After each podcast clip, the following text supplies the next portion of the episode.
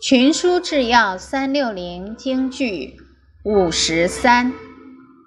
夫人主莫不爱爱己，而莫知爱己者之不足爱也。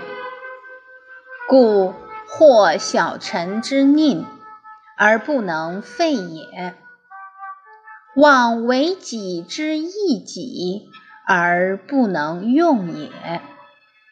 卷四十七，刘毅正论。